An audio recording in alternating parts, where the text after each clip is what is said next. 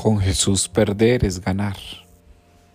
Así que hermanos y hermanas, no siempre piensen que perdemos cuando damos la vida, que perdemos cuando entregamos, que perdemos cuando amamos, que perdemos cuando insistimos, que perdemos cuando exhortamos, que perdemos cuando corregimos, que perdemos cuando llamamos a que otro crea en Dios. No sientan que pierden. Muchas veces estamos es ganando. Lo que pasa es que el Señor se encarga de hacerlo en su momento y de hacerlo cuando Él sabe que es necesario. A veces perder es ganar.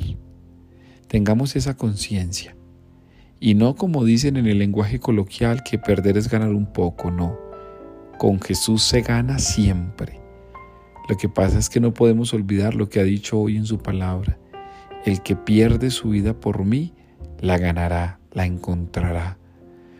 Por eso es que perder es ganar, porque Él nos da la convicción profunda de que cuando estamos perdiendo, en el fondo estamos muriendo a nosotros mismos.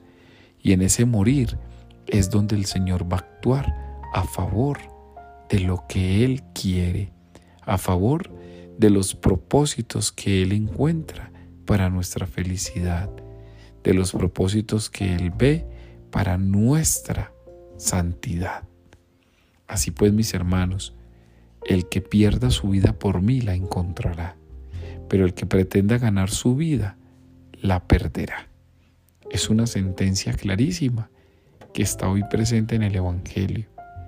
Nosotros hoy podemos siempre perder porque sabemos que Dios es el que gana no solo para su reino, sino que también gana a través nuestro.